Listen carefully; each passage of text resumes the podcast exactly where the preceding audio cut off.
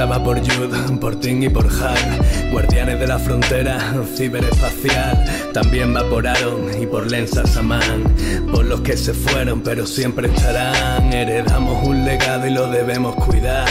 Gracias Diffie, gracias Hellman, gracias Ralph.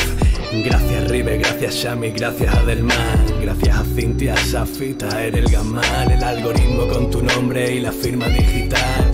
Gracias David Chown, gracias a Stefan Bram, el que sabe la que es se llama Phil Zimmerman. Creó PGP y se los dio a los cypherpunk, de los glifos egipcios a la clave privada.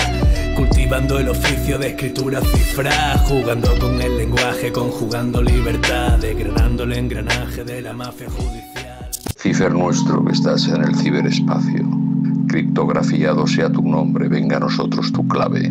Hágase tu voluntad en local como en la nube, danos hoy nuestro hash de cada día. Oh, yeah! 16 Oca, oca.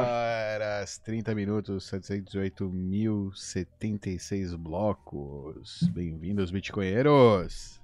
Bem-vindos! Que delícia! Que delícia! Que delícia! Ai, ai, A Mauridungo, né?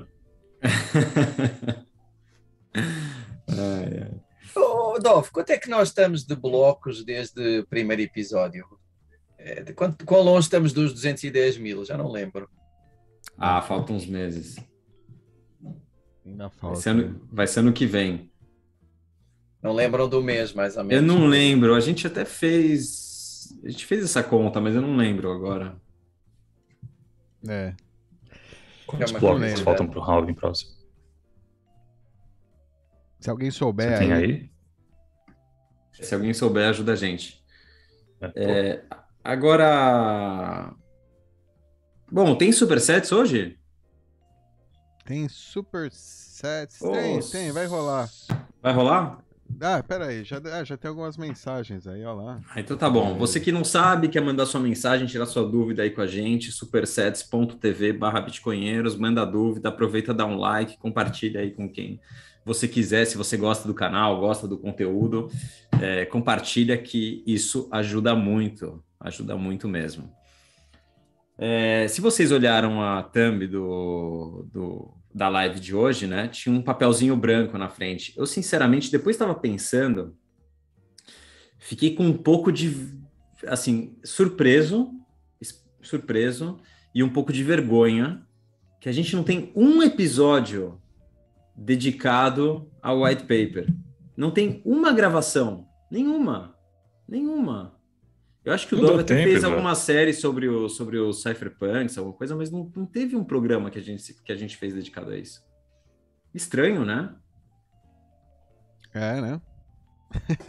Bom, É que- agora vamos ter. É que o white paper tá disponível, né? Inclusive, Tudo tá tem um- disponível. Tem um, tem um vídeo do Miguel, ele meio que lê o white paper de ponta a ponta. Eu lembro que acho que quando a gente começou o canal já existia esse vídeo. E meio que era, né, acho que repetitivo. Talvez, É, né? eu- Não sei. Talvez, talvez. Acho que não, né? Porque cada um tem o seu ponto de vista, tal. Acho que até a gente mesmo, até o Miguel, acho que já mudou provavelmente a, né, a- como ele vê o white paper, né? do- desde Chama o Miguel, chama o Miguel para entrar aqui se ele quiser. Se quiser entrar aí, Miguel. Só Miguel, entrar. Eu te mando o link aí. é, Se tiver afim, só entra aí. a Beleza. gente vai te mandar aí o link para você entrar. É, Tá, eu não, eu sinceramente não tinha visto esse, não vi ainda esse vídeo do Miguel. É Mas Enfim. Fala. É, Ele vai debulhando, lendo né, o, o white paper, basicamente. Acho que também o, acho que o Salem, o Thiago Salem deve ter feito algum vídeo também. Mas aí eu não, não vi, né? Tô só especulando, né? Que, de, que deve existir. Mas é verdade, aqui no canal não, não rolou. Enfim, vamos, que- vamos, vamos fazer hoje? Vamos quebrar Vamos. isso aí hoje? Vamos, vamos, vamos fazer hoje isso. isso aí, então.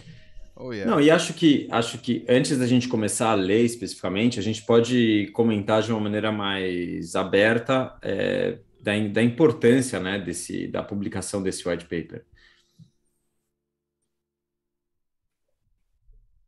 Para mim, por exemplo, já que vocês estão com cara aí de, de espanto esperando alguém comentar. É, não, mim, eu por- não entendi o que você falou.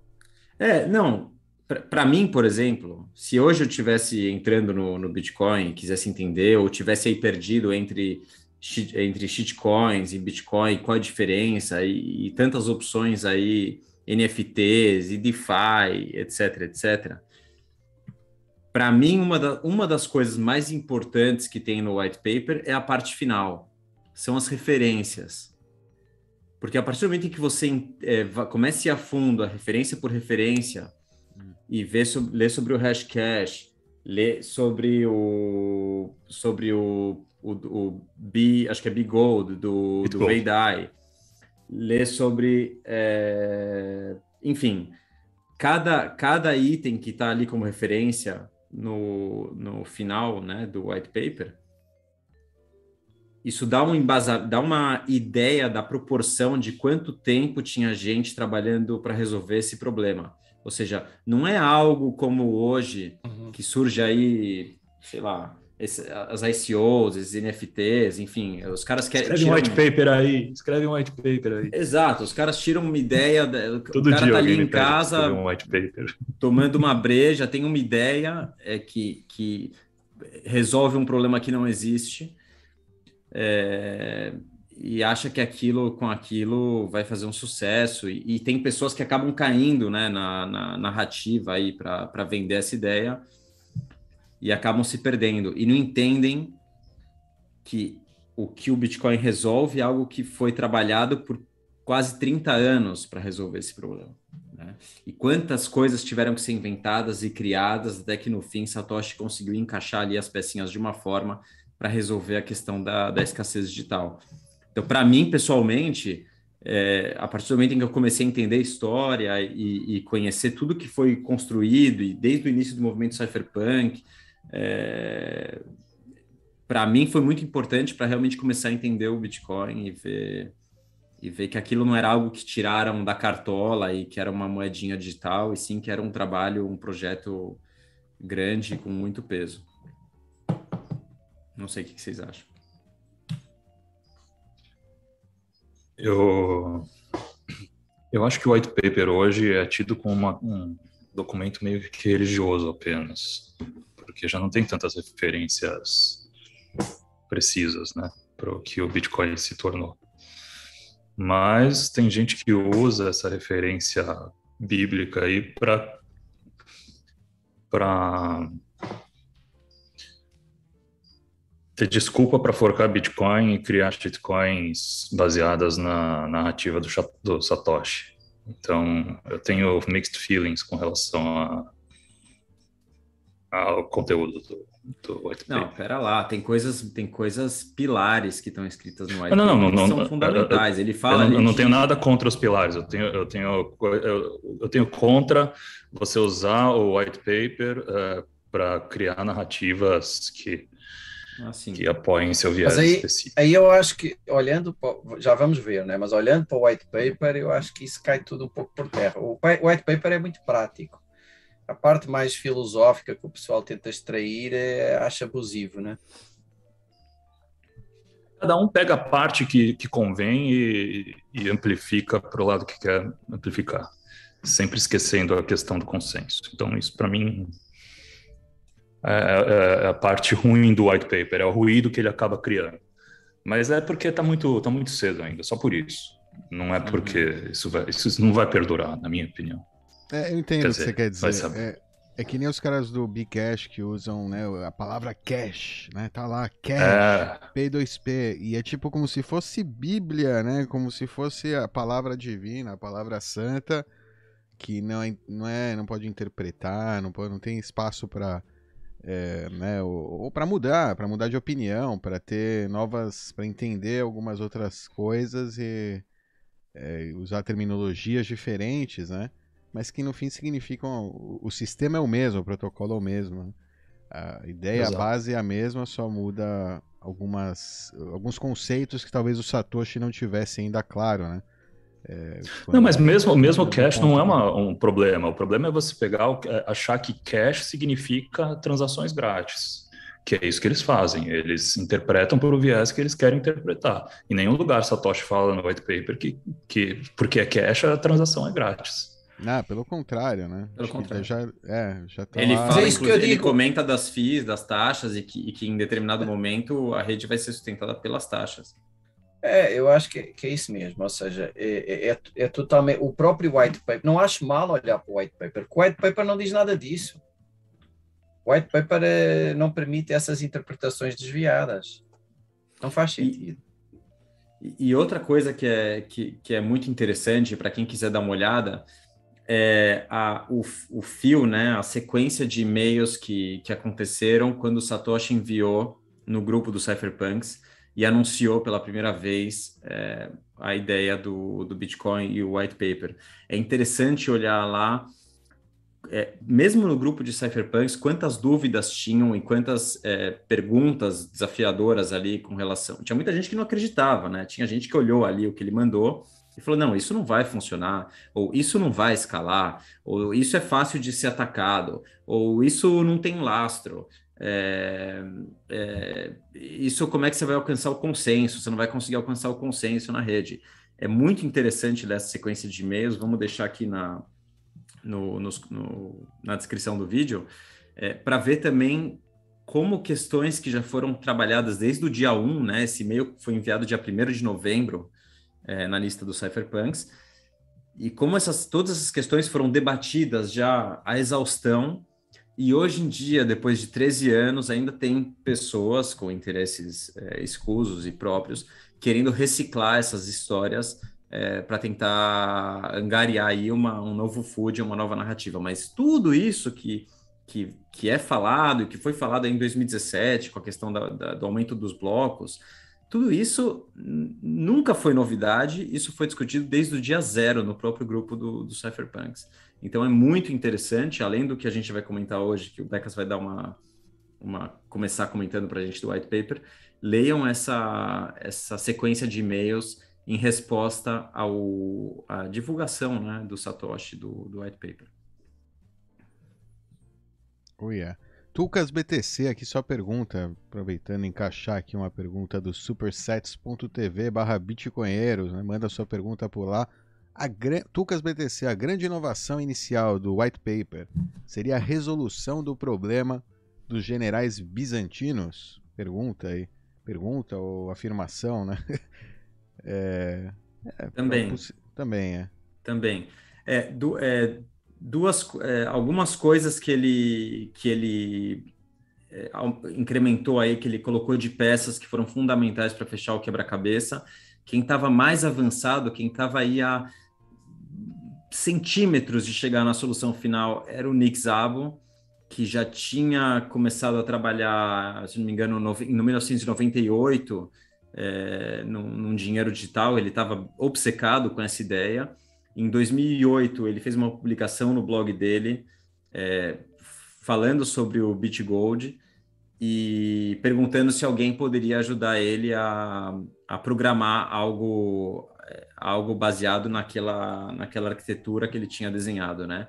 Nunca foi respondido, pelo menos publicamente, talvez Satoshi ou ele mesmo se auto-respondeu em privado, é, porque meses depois, no mesmo ano, o, o white paper foi, foi publicado. Então, respondendo à pergunta, algumas coisas que, que ele conseguiu fechar o quebra-cabeça foi usar é, a prova de trabalho, o Proof of Work, como, como é, o link para dar o consenso na rede, né?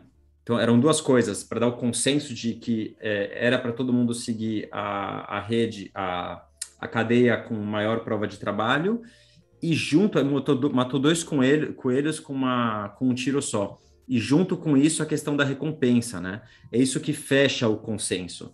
Todo mundo segue a mesma, a mesma cadeia de blocos também, porque se você não seguir a mesma cadeia de blocos, você não consegue competir para receber a recompensa que é gerada a cada bloco novo que você, que você encontra. Essa é uma das coisas. E a segunda é, é a questão do ajuste de dificuldade, né?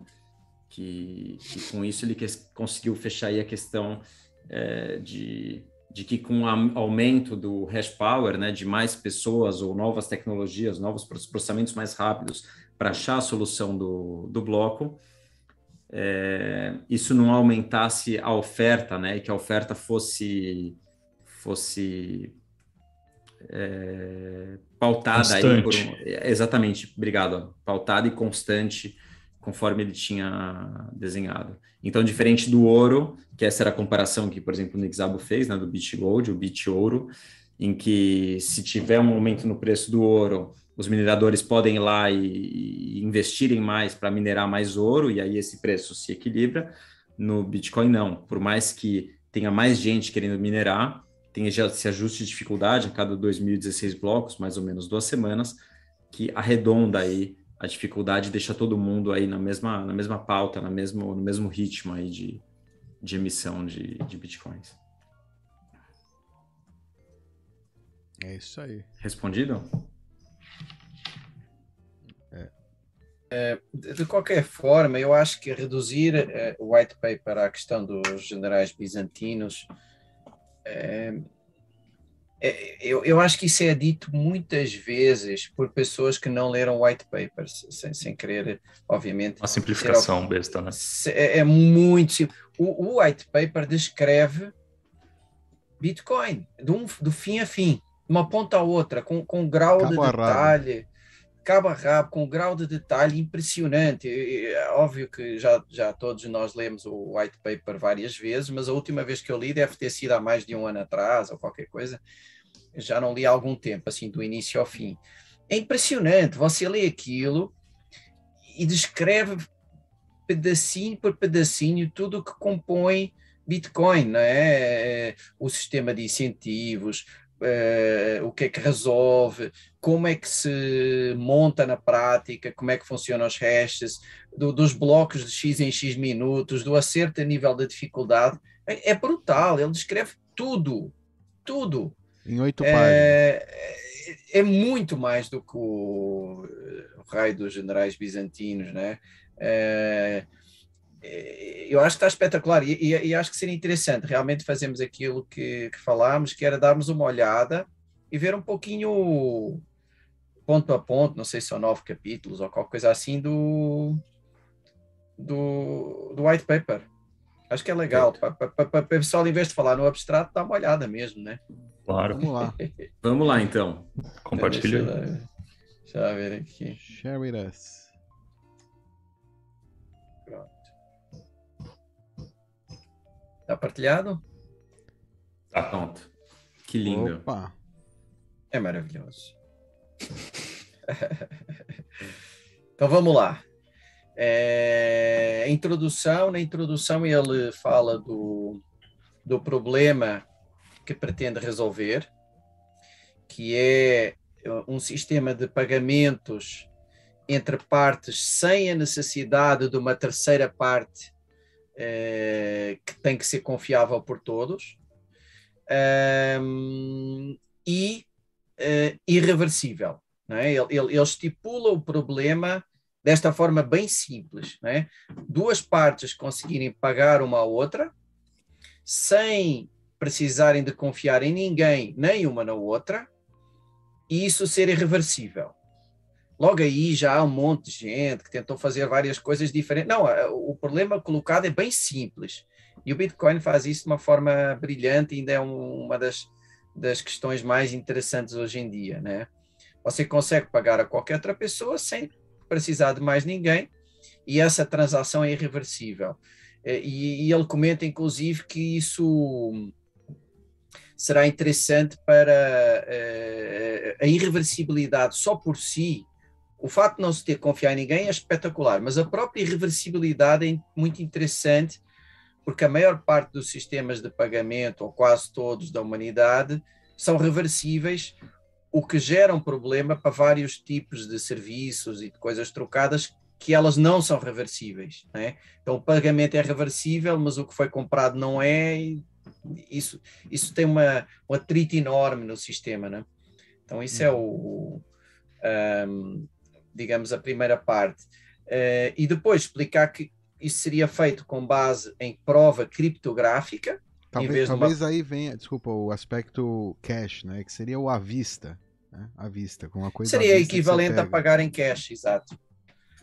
Isso. O é... Em espécie. Em espécie. É, que é a única. Ele fala disso, né? Que é a única forma mais ou menos irreversível. Tudo o resto tem reversibilidade e isso gera problema. E tem uma terceira parte que tem que confiar todos, né? O banco, ou o que for, ou o PayPal da vida. E depois ele explica que hum, é, a solução seria prova criptográfica em vez da confiança, portanto, ela substitui a confiança.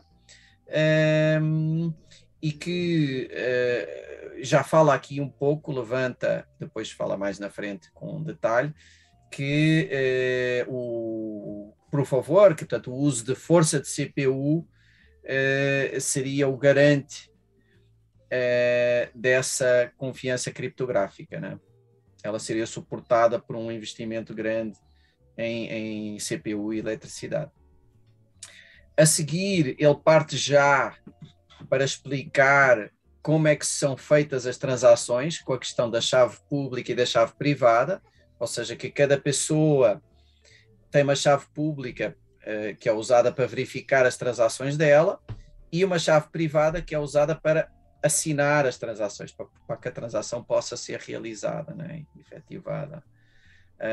Um, e, e, e, que uh, é feito de uma forma em cadeia em que você não precisa de saber quem é eram os donos anteriores para poder saber que a transação para você foi válida e o dinheiro poder seguir em frente. Né? Já fala um pouquinho, um pouquinho disso. Se, se, vocês quiserem, eu, eu sou mais ou menos, tenho um hábito que às vezes é ruim de ser mais ou menos acelerado neste tipo de explicações. Se acharem que querem demorar mais em algum ponto, me avisem. Hein? Cara, dá pra gente ficar debulhando cada coisa um tempão e falar por é. cada coisa é cada coisa, mas eu não sei se para uma live. Tá, então eu vou fazer isso. a minha velocidade, mas se sentirem necessidade de alguma coisa, por favor. Né? Um, a seguir, uh, ele já começa a falar uh, na, na blockchain, uh, que é um timestamp server, portanto, é um conjunto, uma rede de blocos encadeados uns nos outros um, e que cada bloco tem um hash uh, que ele é calculado, depois já, já se explica a parte do cálculo no outro ponto, mas esse hash uh, permite validar uh, que aquelas transações, aqueles dados que estão dentro do bloco são aqueles mesmos, portanto ele é facilmente, é dificilmente calculável, mas facilmente verificável, e tem outra coisa que é interessante, que é bloco, os blocos anteriores são sempre usados para calcular os hashes seguintes. Eles seguem uma cadeia uh, e, e, essa cadeia uh, obriga a que cada bloco se aloque no final de toda a cadeia de blocos até aí. Uh, portanto, tornando toda a história para trás parte do resto do próprio bloco. Isso é muito legal e foi também uma das sacadas uh, geniais, não é? De, de, entre tantas outras aqui. A seguir, ele explica a questão do cálculo do hash, uh, do proof of work. Portanto, para que consigamos fazer um, timestamp, um servidor de timestamps distribuído numa base peer-to-peer, -peer, eh, e, e há aqui uma questão interessante ao longo do white paper, vê-se que há várias preocupações de coisas que foram discutidas mais tarde, coisas do género do tamanho do bloco e tal. Há uma certa preocupação eh, de tornar fácil o pessoal ter o, o, os seus próprios nós, participar na rede, principalmente a nível de verificação. A nível de cálculo de hash sempre foi mais a força do mais forte, mas de resto não, não é? Há uma preocupação grande. Uh, e então a forma de ter essa sequência de blocos validados, distribuídos e peer-to-peer -peer, é usar um sistema uh, Proof of Work, ele aqui fala no Adam Beck, no Hashcash. Uh, se não me engano, agora não me lembro, se talvez seja a única referência por nome, ou se não é das poucas, por nome mesmo, no próprio corpo do texto uh, que é considerado, óbvio, um grande elogio né, e ao trabalho que, que foi feito pelo Adam Beck. em vez de estar a publicar uh, sei lá, num jornal e tal, cada bloco que sai para ninguém poder falsificar. A ideia é usar o Proof of Work, eh, exigindo uma força bruta muito grande para os cálculos, e isso garante a segurança, a segurança da rede e torna muito exponencialmente mais difícil eh, um conjunto de nós eh, eh, que estejam querendo criar uma chain falsa o fazerem, porque, porque, eles, é, porque eles têm que. Você tem que eh, continuar a colocar eh, blocos sempre à frente um do outro de uma forma eh, infinita eh, para conseguir manter o seu branch válido, não é? Portanto, mesmo que eles consigam num pequeno momento ter mais força, isso teria que ser continuado ao longo do tempo. Outra coisa curiosa que ele fala, que já vamos ver mais à frente, nos incentivos, é que é interessante, são discussões que tivemos em 2017, 2018 e que estavam no white paper, que ele diz que, do ponto de vista lógico, eh, económico, egoísta, se alguém conseguir juntar um poder computacional tão forte que pudesse, eh, digamos, eh, gerar consecutivamente vários blocos falsos, era mais vantajoso usar esse poder para minerar blocos normais do que para tentar quebrar o sistema. Ou seja, o cara ganharia mais, e ainda hoje é uma equação válida, né? Em ser eh, play nice, né? independentemente de conversas de que dá para a rede como um todo ignorar os mineradores e tal, enfim, mas não entrando nesse detalhe, o minerador tem o maior incentivo. É mas acho que esse detalhe é importante, né? Minerar, é, é, é importante, mas esse não está no white, white paper, foi descoberto aí na, na confusão do SegWit e foi interessante, né? que na verdade os nós é, das pessoas que, que não mineram são um, uma das vozes mais importantes no consenso, né? mas mesmo o minerador puro é, tem muito mais vantagem em, em minerar nós normais do que, do que, do que tentar fraudar a rede, né? o, o ganho económico, né? Uh, portanto, ele aqui fala na questão do, do Proof of Work, explica que se fosse cada nó um voto, né, cada IP um voto, era fácil criar uma força destrutiva, era mais fácil do que se for com base de um CPU um voto, portanto, em, investimento em trabalho, em força bruta, torna muito mais difícil algum tipo de ataque, e à medida que a rede vai ficando mais longa, tudo isso torna mais difícil de fraudar. Depois Perfeito. Só um comentário para não passar em branco, Becas, é que, que pode, pode passar aí de maneira sutil, mas essa parte da prova de trabalho, que é baseada no hashcash do Adam Beck, é a pedra fundamental que conecta o mundo real, se é que a gente pode chamar dessa forma, com, um, com o mundo virtual. É o, é, entre é, aspas, o lastro que todo mundo pergunta, é essa prova de material. trabalho, o mundo material, obrigado, Alan. É essa prova de trabalho, essa necessidade de gastar processamento de máquina e energia e converter isso. É o link. Exatamente. Esse é o link que é fundamental para que o sistema funcione também. Exato, exatamente, muito bem observado, ainda bem que, que complementou. E, e, e aqui ele, ele, no final desta parte do Proof of Work fala também já, é, é o que eu digo, está aqui tudo, né? Ele fala do ajuste de dificuldade, está no white paper, caramba.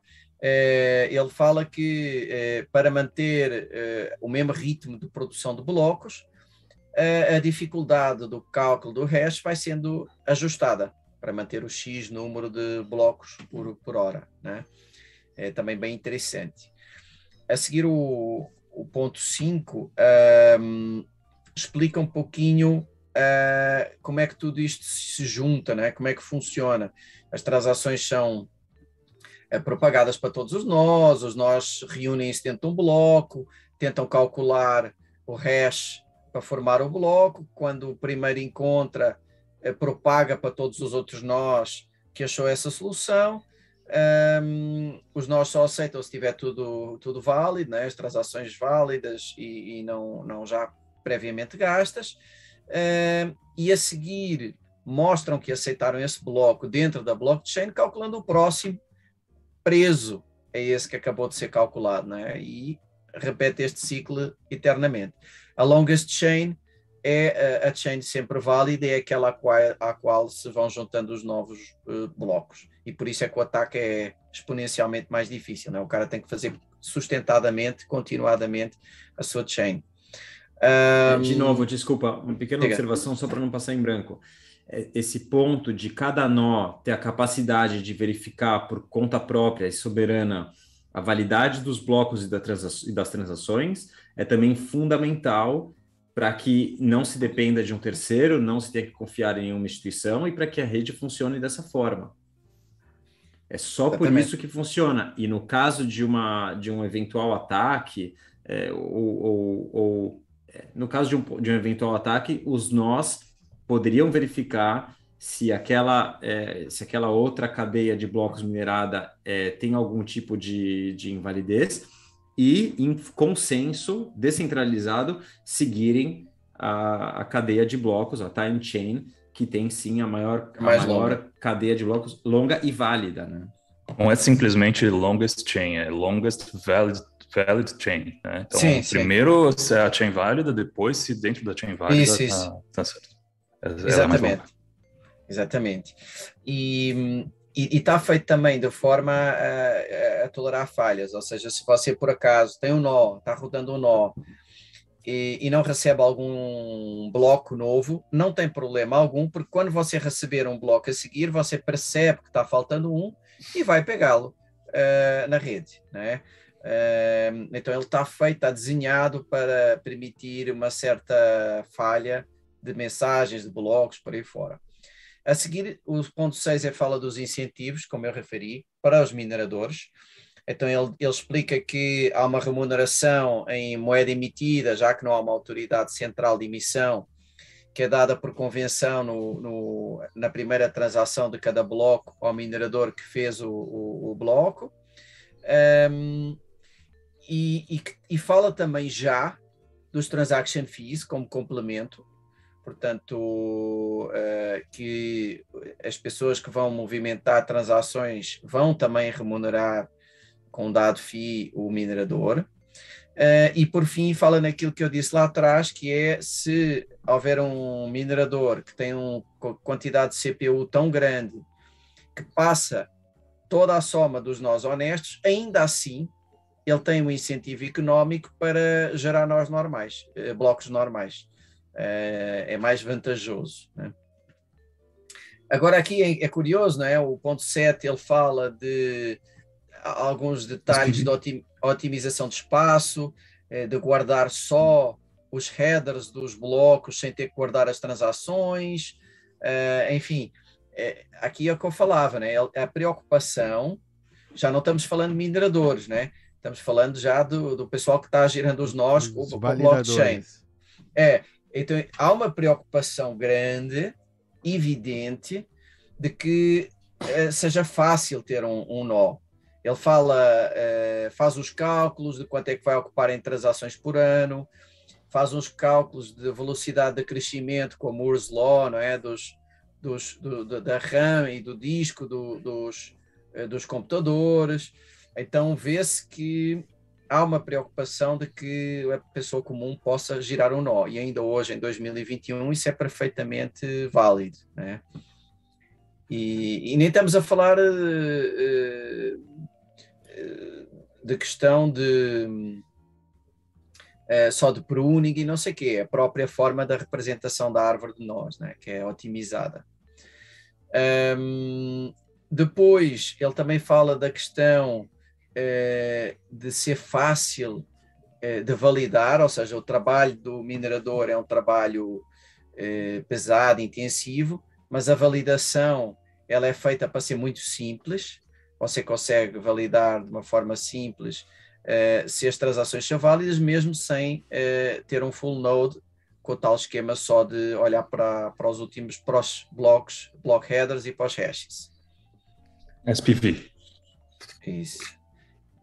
Um, depois ele fala também de uma questão vá um pouquinho mais, mais técnica, mas aquela questão do troco, não é? De que uh, as transações não são só A envia X a B, não é? cada transação tem vários inputs e vários outputs, portanto já foi desenhado assim logo no white paper, uh, por uma questão de eficiência e talvez até também de, de privacidade. Depois fala da questão de ser um sistema baseado em, um, eh, em chave pública e privada, com uma, você tem uma espécie de uma identidade vá, numérica mas não sabe quem é você como pessoa, né? portanto a pessoa sabe que recebeu um dado valor, sabe que esse valor veio de uma public key tal, eh, mas não, não sabe quem é a pessoa e não há uma, um third party ali no meio que tem que fazer o know your customer, saber quem você é, portanto já também tem, há tanto tempo atrás, já tem a questão da da privacidade das transações embutida lá, logo escrita lá no, no white paper, né? Uh, enfim, depois aqui, aqui, os cálculos das probabilidades uh, de ataque de força bruta, uh, ele demonstra que virtualmente impossível porque você tem que sustentar esse ataque ao longo do tempo, faz uma série de cálculos, enfim, é uma parte, inclusive em código C, né, no próprio white paper, que é engraçado. Aqui é a parte que ele colaborou com o. Como é que chama? O John Nash. É, deve ser. Aqui é onde ele trocou e-mail com o Nash para chegar aí nessa parte. E finalmente a conclusão, né? Portanto, é, ele diz que propôs um, um sistema, é, propusemos um sistema é, para transações eletrónicas sem necessidade de confiança enfim, começámos com o framework de, de, de moedas com assinaturas, com assinaturas, digitais e tal, mas que era incompleto porque não tinha forma de evitar o double spending. Para resolver isso, um, criámos uma rede peer-to-peer -peer com o Proof of Work uh, para, para registrar uma, uma história pública de todas as transações, que rapidamente se torna impossível de atacar uh, se os nós honestos controlarem uh, uh, a maior parte do, do CPU Power. Aqui mesmo que alguém conseguisse, teria que ser de forma continuada, né? E, e, ela é robusta na sua simplicidade não estruturada. os nós funcionam de forma totalmente separada uns dos outros, sem coordenação, e não necessitam de ser identificados as mensagens são broadcasted, elas não são enviadas com destinatário. Os nós podem entrar e sair da rede sem que isso afete a rede uh, e aceitando of work uh, para ter a certeza do que aconteceu é, é o que é a, a chain real, a honesta. Né? O voto é feito com CPU Power, um, aceitando ou rejeitando o, o, os blocos que chegam e, portanto, cada novo bloco vai ser agregado a uma data chain. Em cada novo bloco estamos fazendo uma escolha de qual é que é a, a, chain válida, né? A cada bloco essa escolha é feita dos mineradores. Uh, todos os as regras e incentivos uh, podem ser uh, enforced né, com este mecanismo de consenso. E pronto, depois as, as referências que ele faz, não é? Poucas também para um white paper deste porte, mas bem, bem focado, né? É isso, ou seja, está aqui a receita eh, do Bitcoin Core, com tudo, tudo. Não é os generais bizantinos, é tudo. Eu fico me perguntando como no intervalo entre ele publicar o white paper e lançar o BTC em 3 de janeiro, como ninguém conseguiu escrever nada antes dele e lançar ah, antes dele. Ah, não, nem se acha? Eu não sei, porque eu, a partir do momento que alguém lê e entender, não, não sei se tem volta, cara. É que ninguém... Se a pessoa tiver habilidade de escrever um. Sabe, sabe o que, que eu acho? Eu, eu acho que o pessoal que estava nesta sacada meio que estava no grupo dele já. Sabe? Quem não estava. Ah, é, é, uma, é uma... Não estava nesta sacada. É, e ignorou. Privada. Justo, justamente, o que, que você falou, Dov? Não, colaborando privado, né? Ou seja, o, o Sim. Satoshi mandou isso aí, legal. É uma possibilidade, li- mas ninguém sabe se Não, foi isso aí que imagina, aconteceu. aí eu li eu falei, pô, irado, Satoshi. Dá pra fazer isso assim, isso assar, entendeu? Manda um e-mail pro cara, entendeu? Pra, pra ser É. adversário. Você já tá pensando adversariamente, né? Você já tá pensando que Não, o é, é que NSA o tá pessoal tava observando aquela lista. Então você não vai mandar pra lista já. Você vai mandar pessoal, até criptografado, inclusive, pro Satoshi, se você tá na noia, né? Se você é desses caras que tá na.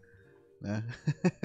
na- Eu acho que era muito adversário, cedo. pensando adversariamente. Não, e se você, e se você olha esse, essa thread de- do, do primeiro e-mail que ele lançou dia 1 de novembro, você vai ver que a grande maioria dos e-mails são com críticas, com exceção do Hal Finney, que, se eu não me engano, foi o único que olhou e falou assim: não, peraí, isso é muito interessante.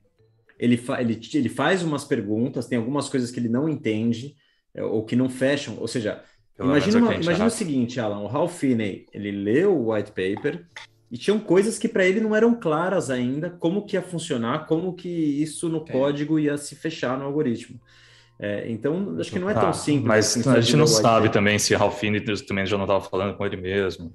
Não, eu, sei, eu, eu cara, achei que eles estavam trabalhando fica- juntos. Tinham Estavam- coisas que não. É, depois começaram a trabalhar Eles estavam juntos mesmo. colaborando. Eu- Eu acho que é assim, ou você estava dentro do grupo colaborando, ou quem estava fora não, não ligou, não estava nem, nem aí, foi cedo demais. Quem ligou estava dentro, estava dentro e colaborou, trocou impressões, trocou e-mails, esclareceu e participou. Eu acho que foi isso. Ah. Quem quem estava noutra, quem fosse Mas sempre tem um espaço lá de incerteza entre o, o, o boato e o fato em que alguma coisa pode acontecer. Eu não sei se ele. Eu acho esquisito esse tempo. Repare, Ah. eu acho que ninguém queria. Como está desenhado de forma a não ter dono, é, não havia vantagem de haver um concorrente. Você quer que aconteça, sei, quer ajudar. Quer De ajudar repente o você quer ter uma vantagem na mineração e quer. É, Era só minerar. O Satoshi teve que minerar sozinho porque ninguém queria minerar. Não precisava desenvolver. Então, aí é que tá. protocolo. Eu, eu era tão, tão cedo que nenhuma alma conseguia ler, entender o que estava escrito lá eh, 100%, a ponto de poder escrever alguma coisa útil, que parece que é o caso, ou os caras estavam eh, na base da união mesmo. eh, não vamos, não vamos eh, disrupt o que o Satoshi está fazendo, aí vamos ver se ele entrega alguma coisa. É, Mas é doido esse intervalo.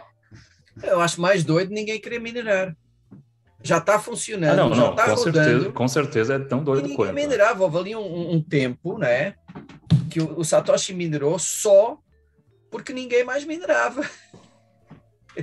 Mas é por, é por Posso isso um- também que é impossível existir um novo Bitcoin e essa, essa concepção imaculada, né?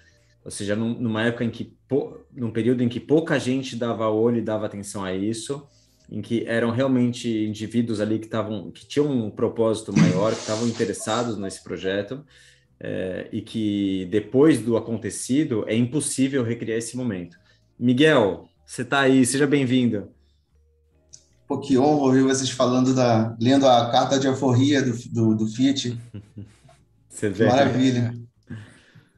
Eu queria só comentar isso que o Becas falou. É, talvez ninguém minerou no início, Becas, porque estava vendo o podcast do Stefan Oliveira com, com Dustin Trammell. Não sei se vocês já viram ele. O, o que podcast. se diz o segundo minerador, né? O cara que É, minerou ele falou que ele era o segundo minerador, porque ele se conectou com a rede e só tinha achado um peer, né?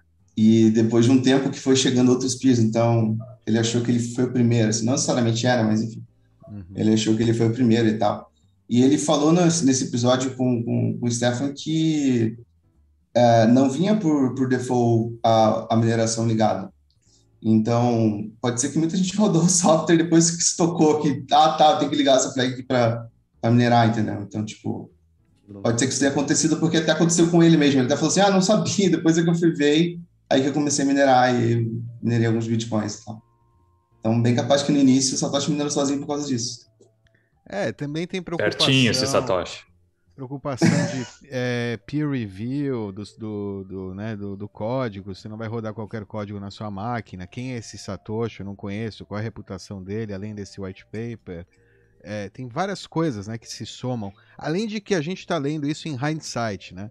numa visão aí de 2021 é, e vários dos né, temas que, como é que fala, das, das palavras-chave aí que a gente vê são claras, né? Na, na, minha cabeça organiza fácil hoje.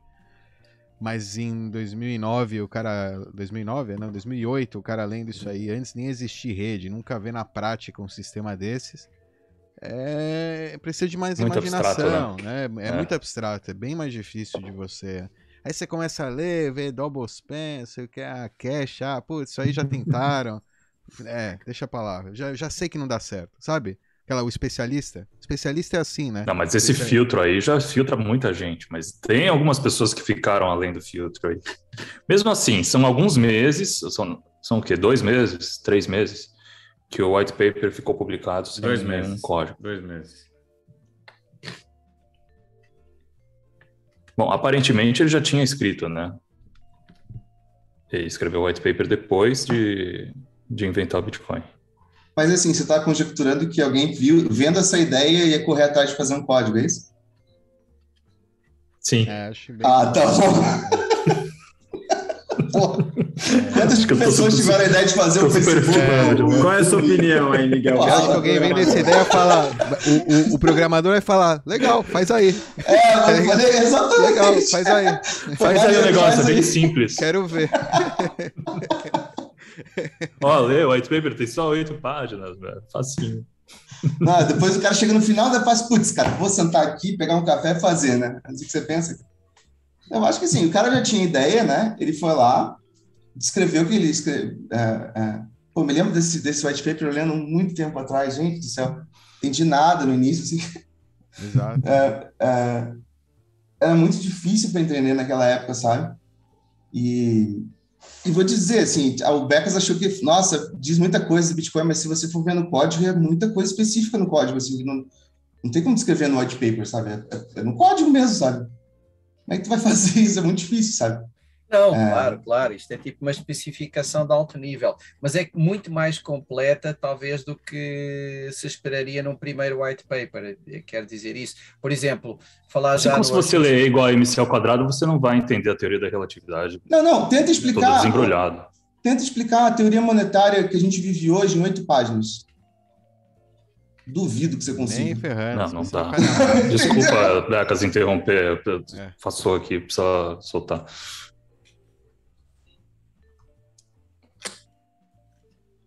É, não, Fala, não, não, ia só dizer que hum, é como se fosse uma especificação de alto nível e depois, obviamente, que na programação você resolve o detalhe fino, mas, mas é, é muito mais completa do que eu uh, esperaria para uma primeira. Uh, para, para, uma semente, né? aquilo é uma semente quase. Uh, tem, tem, tem alguns detalhes já muito específicos, né? É,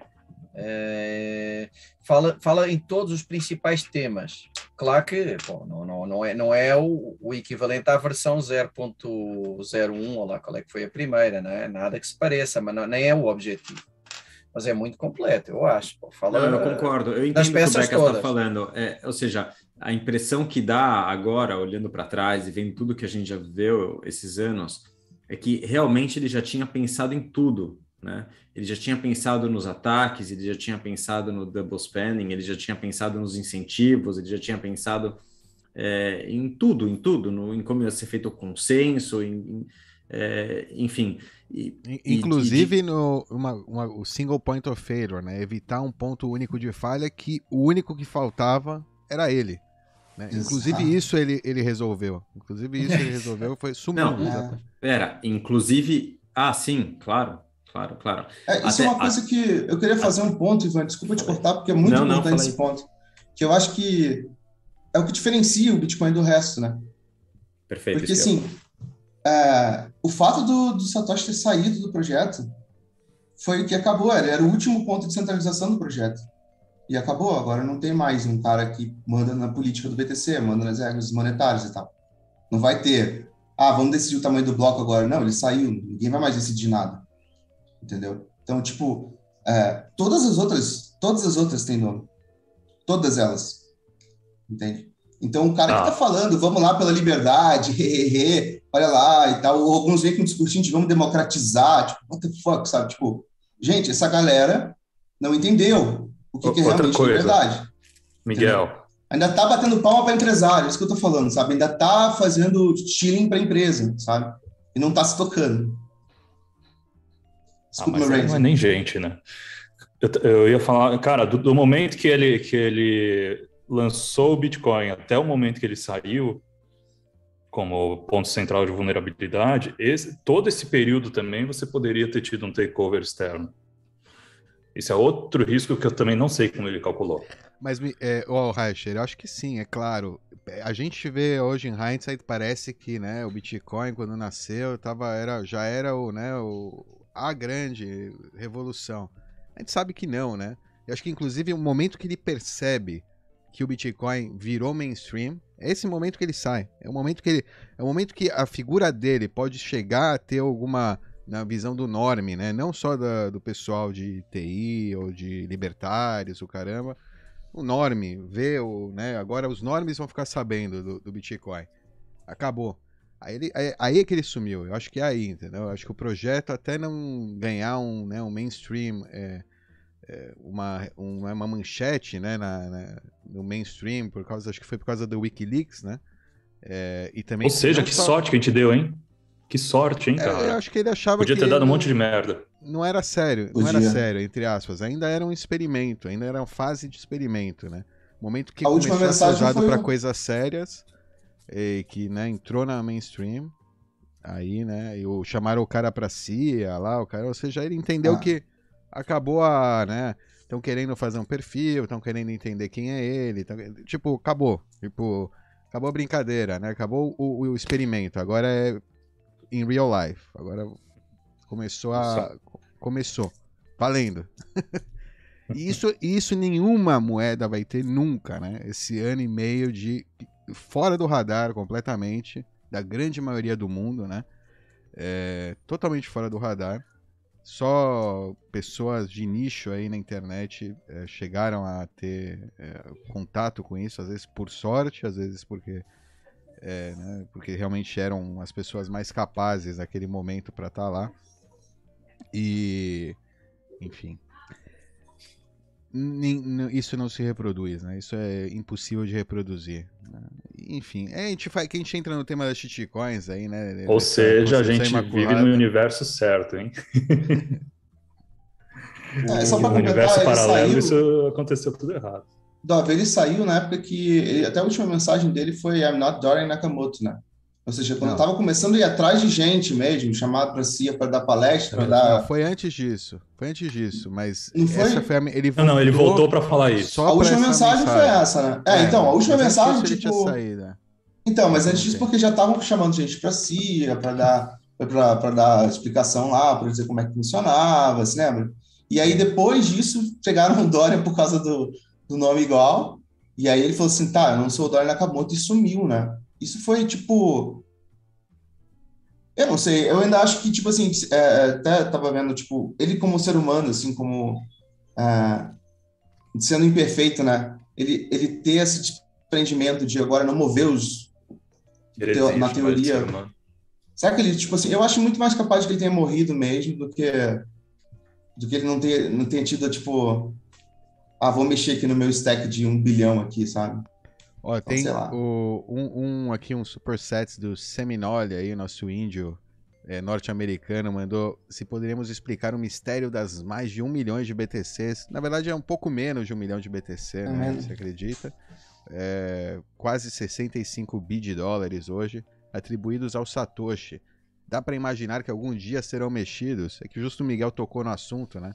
Eu Uhum. acho que não. Eu acho que Eu também essa acho que não. chave já era. Eu um acho, eu acho o seguinte, é, é, é quase impossível ter a certeza, né? Mas eh, se houvesse a mínima, eh, a mínima vontade de ganho económico, Já teria movido. teria havido alguma coisa, nem que fosse para aproveitar os fortes, sei lá. Eh, Não sei, não sei se eu concordo com isso que você falou. eu acho Tem gente que nunca forcou até hoje. É, mas eu, eu acho Não- que. não só Satoshi. É, é impossível ter a certeza, né? Eu acho que as chaves já nem existem. Ou seja, nem tem herdeiros, não, tem, não vai aparecer agora um filho ou um neto com a chave e movimentar. não sei se eu acho que as chaves ou se perderam ou foram intencionalmente destruídas e se calhar depois o cara se arrependeu, sei lá. Eu acho que é intencionalmente já era, destruída, já era, é. acabou. Eu acho que é E é irrelevante. pra- porque é É já é irrelevante essa, essa discussão. Não, é só uma curiosidade. Não, não, sim, sim. Todos Não os cálculos que eu faço, eu uso 21 milhões. Eu nunca É tiro esse 1 milhão do pensando- Satoshi. Você pensa no cara, no cara como ele escreveu o white paper, pensando adversariamente, pensando em ataque, pensando no caramba, ele sabe que ele é o, o, né, o weakest link, o link mais fraco, é ele, o indivíduo Satoshi, ou aquele grupo, ou quem seja, ou o detentor daquela chave. Aquela chave, né, o weakest link, porque qualquer pessoa em posse daquela chave pode se passar por Satoshi. Né? Não é só seu Satoshi, pode se passar, ninguém Isso. sabe quem é. Eu acho que foi destruída. Não Ele- existe. Aquela chave, se o cara é sério, né, ou seja, pensando, a- avaliando aí, né, o caráter, né, a, a forma, né, de atuar, é bem, é- é- teria destruído. Eu teria destruído, por exemplo, se fosse, se fosse eu, né, por exemplo. E, e o- Inclusive, repare, va- vamos imaginar Satoshi com cabeça de Satoshi, não é Satoshi com cabeça de fake Toshi ou qualquer coisa assim. Satoshi com cabeça de Satoshi, um, certamente destruiria as fases da mineração original associadas a ele. Seguramente. Dois, se é um cara que apesar de ter aquela cabeça ainda assim, que é possível, né? Queira ter os seus É, bens um pouquinho, materiais para a É. família e tal, o cara pode ter perfeitamente acumulado uma quantidade muito boa depois. Sim, até comprado. É. Ou então? É, pago em dólar. Mas olha só, ô Becas, como, como dizem que a gente vive numa religião, então eu vou dar uma profecia de que o Satoshi vai voltar daqui a 30 anos aqui para mover, as, vai, mo- vai mover as mensa- as- os bitcoins aí para dizer que ele está vivo aí. Vou botar uma profecia aí. Eu acho que destruiu. Eu acho que A destruiu. minha Mas eu acho que também profecia destruiu. é que a mensagem é mais profunda e que ele veio para mostrar que todos nós somos Satoshi. Oh, yeah. Oh, É, e, Que o Satoshi vive dentro de você.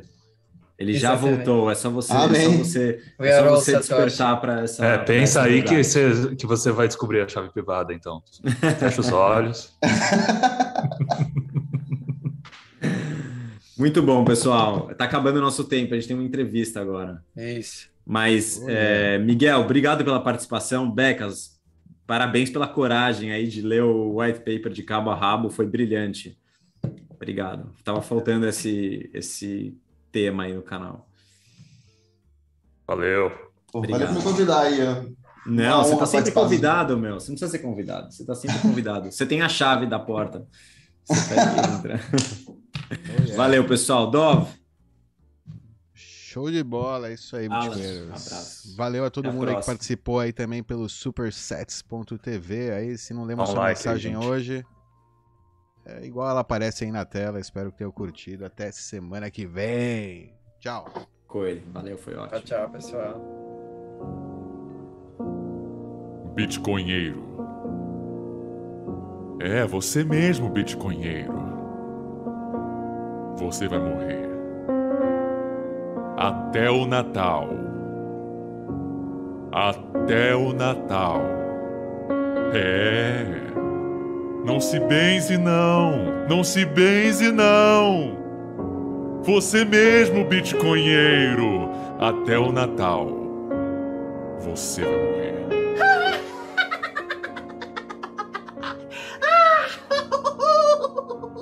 Ai, ai, Nando ai, ai.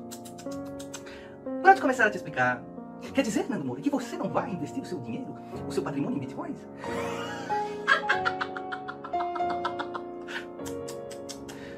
Tanta, tanta, tantas coisas para explicar. O quê?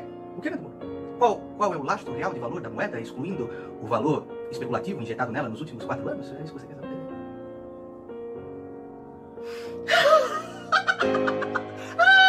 Você já ouviu falar de Bitcoin? Bitcoin é uma moeda virtual que foi criada em 2009. Que maluco de internet pensa que vai substituir o dólar e o euro no futuro. Só que, obviamente, Bitcoin é coisa de retardado. E no meu site, se você dá uma clicadinha lá em hbdia.com, eu vou te explicar por quê. Você vai lá, eu escrevi um texto completo com fotinhas, com exemplos, com links, tudo muito bem pesquisado para a sua conveniência. Para assim que o maluco da faculdade for falar para você sobre essa novidade do Bitcoin, você pode esfregar na cara dele que ele é um retardado. Primeiro, Bitcoin não tem as funções de moeda. Não tem a reserva de valor, que é algo que varia 40% em um dia. Não importa se é para baixo ou para cima, não é reserva de valor e também não é um meio de troca aceito. Se a gente descer aqui na Avenida Paulista e tentar pagar com Bitcoin, difícil aceitarem, diferente de reais, diferente de dólar e até outras moedas. Também a gente vê que ele não é resiliente à crise, né? É, inclusive, o Bitcoin tem caído mais do que as principais bolsas. Então, Bitcoin pode ser o futuro, tem uma tecnologia legal, pode ser no futuro uma moeda, mas hoje não é e tem um risco enorme.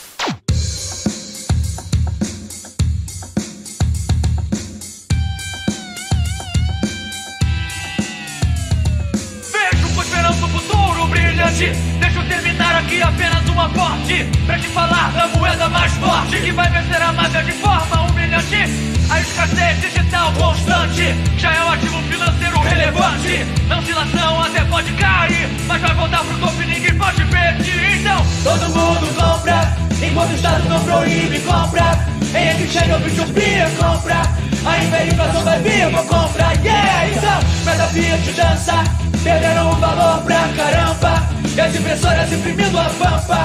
Bastam 3, 2, 1, valorizou!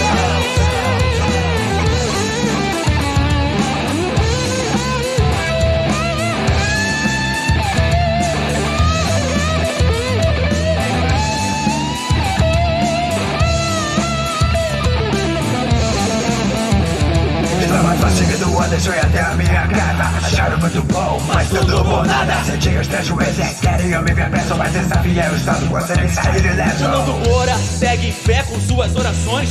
Ajudando a moeda a valorizar. Enquanto o Samidana espera a bolha estourar. Até o índice nobre o cupo cachorro vai dar Todo mundo compra, enquanto o Estado não proíbe, compra.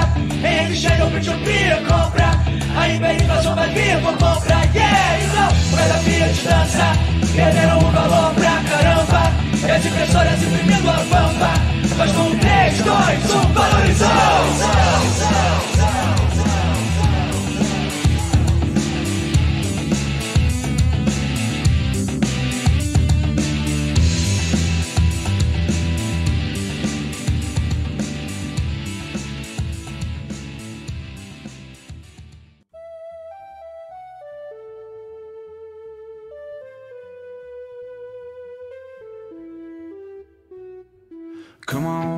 Huddlers, gather around. There's a new sheriff in town. The banks are on the run from BTC.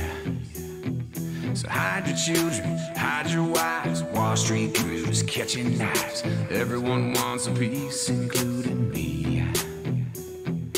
There are those who've come around, try to take the whole thing down, controlling what Satoshi gave for free. So ask your questions, tell your lies, and throw it on an open diamond. Cross whatever border that you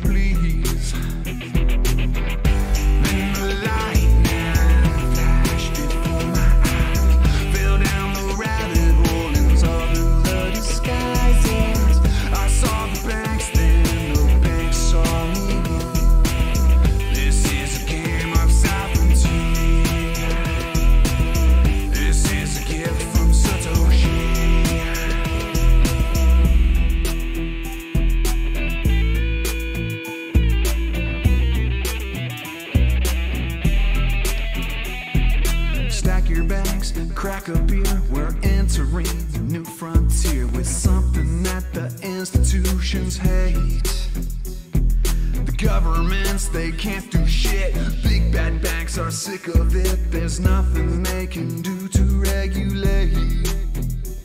Cause it's peer to peer, decentralized through proof of work. They cannot lie, find, finite supply that they cannot inflate.